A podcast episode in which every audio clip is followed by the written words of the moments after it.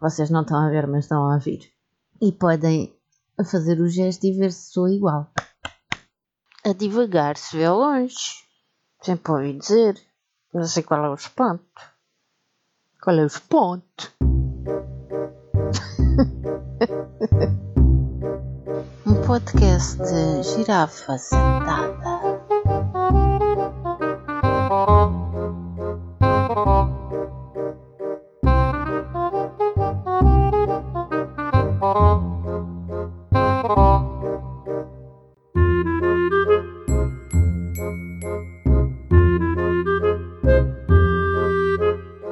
Assalamu alaikum, malta. Hã? Agora vou começar a cumprimentar assim. Não perceberam nada do que é que eu disse, não é? Se calhar alguns até perceberam. Aí à frente, neste episódio, já vão saber o que é que eu estou a dizer. Não, se calhar não pronuncio bem, não sei. Pronto. Está tudo bem com vocês?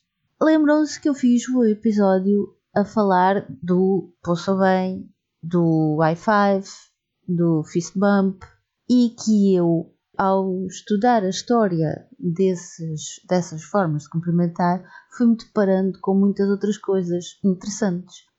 E além de querer falar delas, mas que não dava, não cabia no outro episódio, também queria ter falado dos beijinhos e das vénias, mas o episódio já estava muito grande e não dava para falar tudo. Pronto. E então vai neste.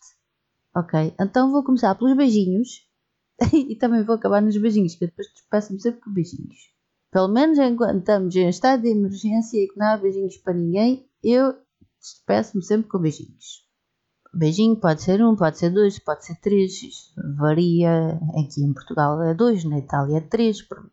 Mas o beijinho também é bastante antigo e foi popularizado pelos cristãos, em que São Paulo disse aos seus seguidores para se cumprimentarem com um beijo sagrado na Idade Média era usado como símbolo de fidelidade e para selar acordos. Portanto, estão a ver agora, por exemplo, o, presidentes uh, dos diversos países a cumprimentarem-se uns aos outros com beijinhos e, e, todos muito amiguinhos. Ou então, por exemplo, vejam o presidente dos Estados Unidos com, com o presidente da, da Coreia do Norte aos beijinhos, uh, a selar um acordo. Bom, agora também não é altura para beijinhos, não é? Pronto. E quando veio a peste negra também não era altura para beijinhos. Os beijinhos pararam no século XIV com a peste negra. Pois é. E não havia Organização Mundial de Saúde. E mesmo assim parou. Parou e o beijinho saiu de moda.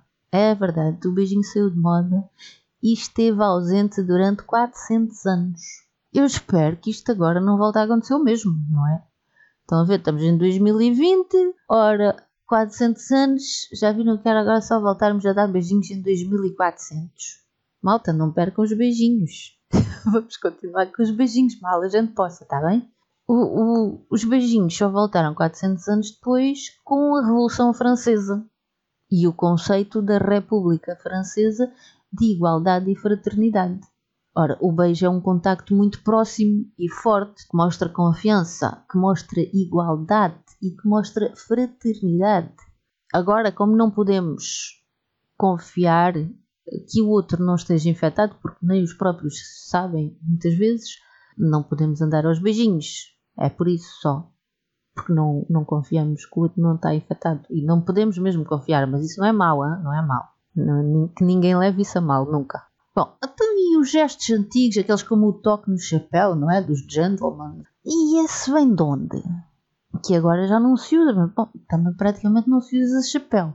Mas até era giro voltar né, a ver esse tipo de gestos. Esse gesto vem do tempo dos cavaleiros. Era um gesto amigável. Como eles usavam aqueles capacetes que não se via a cara, não é? Tinham aquela armadura, tinham aquela coisa de metal na, na frente da cara. Levantavam a parte da frente, a viseira, para mostrarem a cara ou seja, para revelarem quem eram ao outro. O mesmo se aplicava quando entravam num edifício, tiravam a parte da frente, mostrando a cara, mostrando-se vulneráveis, expostos, ou seja, de confiança. Não iam estar ali dentro de um edifício a falar com outras pessoas com a cara tapada, não era nenhum baile de máscaras. Então os capacetes foram-se e o gesto ficou nos chapéus. Quando o encontro era só entre dois senhores, dois gentlemen, bastava tocarem no chapéu. Mas se houvesse uma senhora presente, retirava-se mesmo o chapéu. Aí retirava-se mesmo. Se fossem só dois senhores, aí bastava o toquezinho. Não se davam tanto trabalho. O mesmo ao entrar em edifícios. Tal como quando era com os capacetes das armaduras nos edifícios, tira-se o chapéu. É também um sinal de respeito. É de se lhe tirar o chapéu. Já diz a expressão. Então a vénia a Vénia. Ui, quando eu fui enverdar por aqui a estudar a Vénia, o passado da Vénia, a história da Vénia, perdi-me de tanta coisa que encontrei.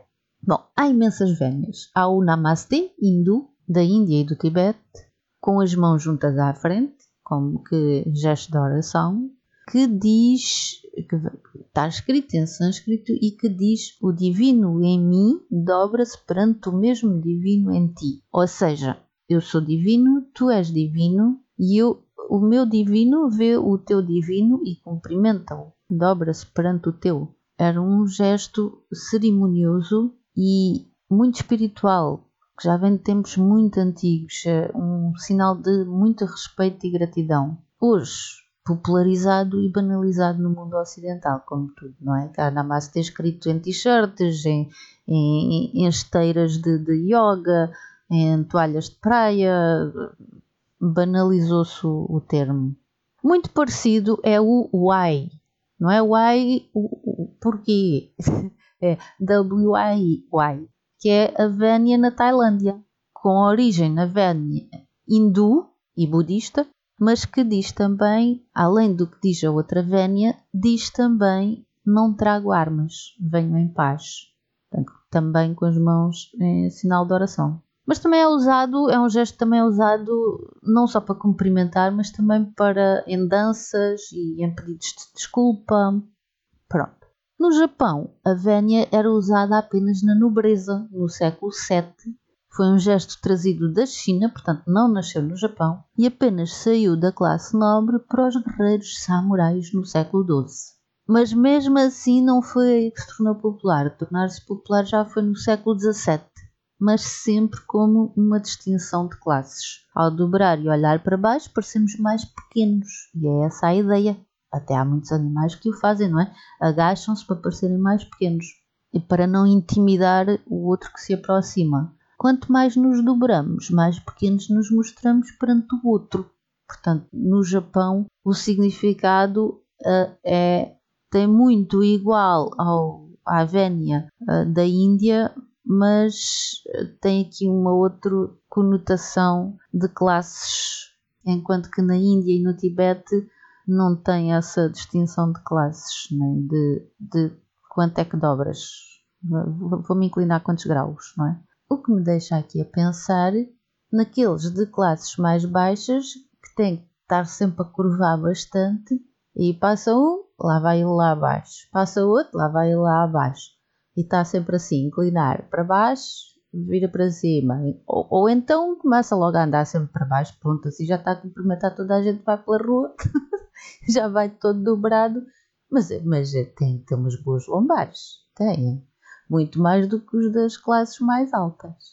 No Japão moderno já usam muito o poço bem, tal como no Ocidente, mas agora com o coronavírus talvez os mais novos que já estavam mais a ir para o lado do poço bem, para o lado do, dos cumprimentos ocidentais, talvez eh, comecem agora a voltar a usar a vénia, não é? Que já diziam os seus avós. Um dia, vocês vão ver. Vir um coronavírus. Vos vai atacar. Se vocês não tiverem cuidado, já passou bem. Vão ficar infectados e muito doentes. É só o que a gente diz. A gente é que sabe. Façam a vénia. não tem nada a ver. Isto é brincadeira, tá? Pronto, e agora entrei para os gestos de outras regiões, de outros países, e por aqui fora vou, porque eu encontrei coisas bem engraçadas. Por exemplo, na Zâmbia, apesar deles também usarem o poça bem, como nós, mas eles também têm outra forma de cumprimentar que é sem toque, que é um bater de palmas com as mãos assim em concha, como, como se fôssemos soprar para dentro das mãos, e batem palmas assim e depois, consoante o cumprimento que se está a dar, não é? se é bom dia, se é adeus, se é boa tarde, é o número de palmas. Se é uma palma, se é duas palmas, se é três palmas, Se a ideia é transmitir respeito à outra pessoa, então também fazem um pouco de vénia. Se for aos mais velhos, então mete-se uma mão no, no, no, peito e barriga. Ou seja, se vocês estiverem na Zâmbia com uma grande dor de barriga e que joguem a mão aí, pois não se surpreendam se alguém vos cumprimentar de volta, não é? No Zimbábue também batem palmas. Os homens com as mãos esticadas, assim, vocês não estão a ver, mas estão a ouvir. E podem fazer o gesto e ver se sou igual. E as mulheres com as mãos em concha. Ficam só assim mais. Depois, os Maori, que são os indígenas, os nativos da Nova Zelândia, aqueles do, da dança do Haka, aquela dança da guerra do Haka, sabem? Com as línguas de fora, que metem as línguas de fora. Eles cumprimentam-se encostando os narizes frente a frente assim mesmo, todos encostados ao comprido. Eles acreditam que somos todos uma unidade, portanto, que não estamos separados, fazemos todos parte do mesmo, viemos todos da, da mãe natureza, não é? E juntamente com os animais, com as plantas, com tudo, fazemos todos parte desta unidade e veem, por exemplo, no nariz a representação da baleia com as sobrancelhas sendo a cauda o nariz sendo o tronco da árvore e a testa sendo a copa da árvore, ou seja, está tudo interligado. E ao unirem os narizes, unem o terceiro olho, ou olho curador, como, como também chamam, e isso relembra que estão ligados e que fazem parte do mesmo, partilhando o mesmo ar. É bonito, hein? Este gesto é o hongi. O, o que quase que não se ouve, hongi. Os javaianos também usam este gesto, mas chamam-lhe Honi, portanto tiraram completamente o gui. O mesmo para a ilha Tuvalu, na Polinésia, chamam-lhe Sogi. Só que neste caso tem uma ligeira diferença, é que enquanto juntam os narizes, inspiram fundo em sintonia. É bonito, hein? Não, não seria muito apropriado, especialmente nesta altura. E aqui, para nós, isto seria uma coisa demasiado íntima, não é? Estranha mas é bonito. Com o nariz também temos o beijinho à esquimó, ou os, que são os Inuit, que é o povo indígena das regiões árticas, mas sabem que mais? Não é aquele encostar de nariz e esfregar, pelo menos como eu aprendi a miúda, me ensinaram. É, andamos aqui a ser enganados de geração em geração. Não, não é nada disso. Nem sei afinal de onde é que surgiu essa ideia. O gesto que eles usam é o cunique, que encostam o nariz no outro, assim como se estivessem a dar uma morraça, uma turra com o nariz na cara do outro e inspiram como se estivessem a cheirar ou a snifar outra pessoa. E podem cheirar várias vezes, fazer isso várias vezes. Quem também mete o nariz à baila são os homens no Oman. Oman, estás aí? Não, Oman, o país, claro os homens cumprimentam-se com beijinhos de nariz com nariz, ou seja, dão pancadinhas com os narizes, tonk, tonk, tonk, tonk, e às vezes fazem mesmo o som de beijinhos com a boca a acompanhar. Portanto, uma torrinha de narizes, mas não são as bocas que tocam, são os narizes. Os islâmicos têm o Assalamu alaikum, que significa que a paz esteja contigo enquanto se coloca a mão no coração, porque é o sítio onde eles veem como sendo onde está a alma, portanto, sagrado. Também dão abraços e beijinhos e também usam a mão no ombro do outro enquanto tocam os narizes. Mas para alguns essa proximidade com alguém menos íntimo não será bem visto e o mais seguro será mesmo o cumprimento sem o toque, que é com a mão no coração, e dizendo Al-Samu Alaikum. Não posso parar de falar nos cumprimentos sem falar no Tibete.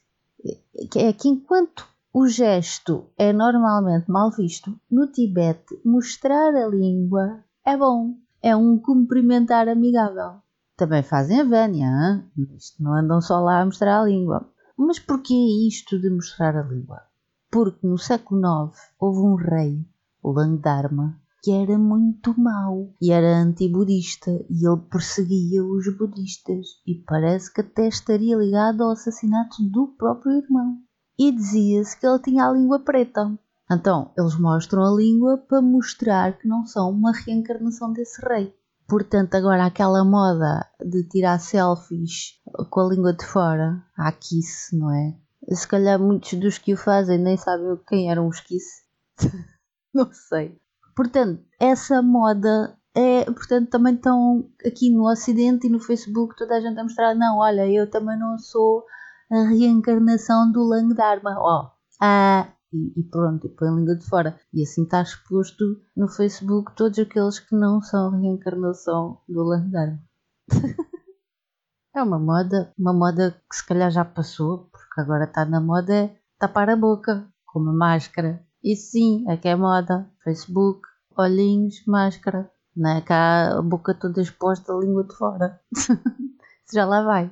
Por último, também não podia deixar de constar nesta lista que é o cuspir da tribo Maasai do Quênia e da Tanzânia. Os jovens amigos cospem na mão e depois fazem o aperto de mão normal. Mas os mais velhos cospem aos outros como para abençoar o outro, para dar boa sorte.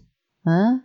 Agora não dariam muito boa sorte com o coronavírus por aí andar a cuspir é, será é má sorte, não é? Não tem mesmo nada a ver com os nossos conceitos, não é? Como as coisas são tão relativas conforme aquilo a que somos habituados e à cultura em que crescemos. Enfim. Pronto, e por aqui ficamos hoje, pelos cuspos e línguas de fora. Partilhem, divulguem, subscrevam, façam like. Qualquer um desses feedbacks ajuda o podcast a crescer e a manter e a manter também a minha motivação, não é? Para os continuar a fazer. Obrigada, até para a semana. Beijinho, beijinho. Tchau!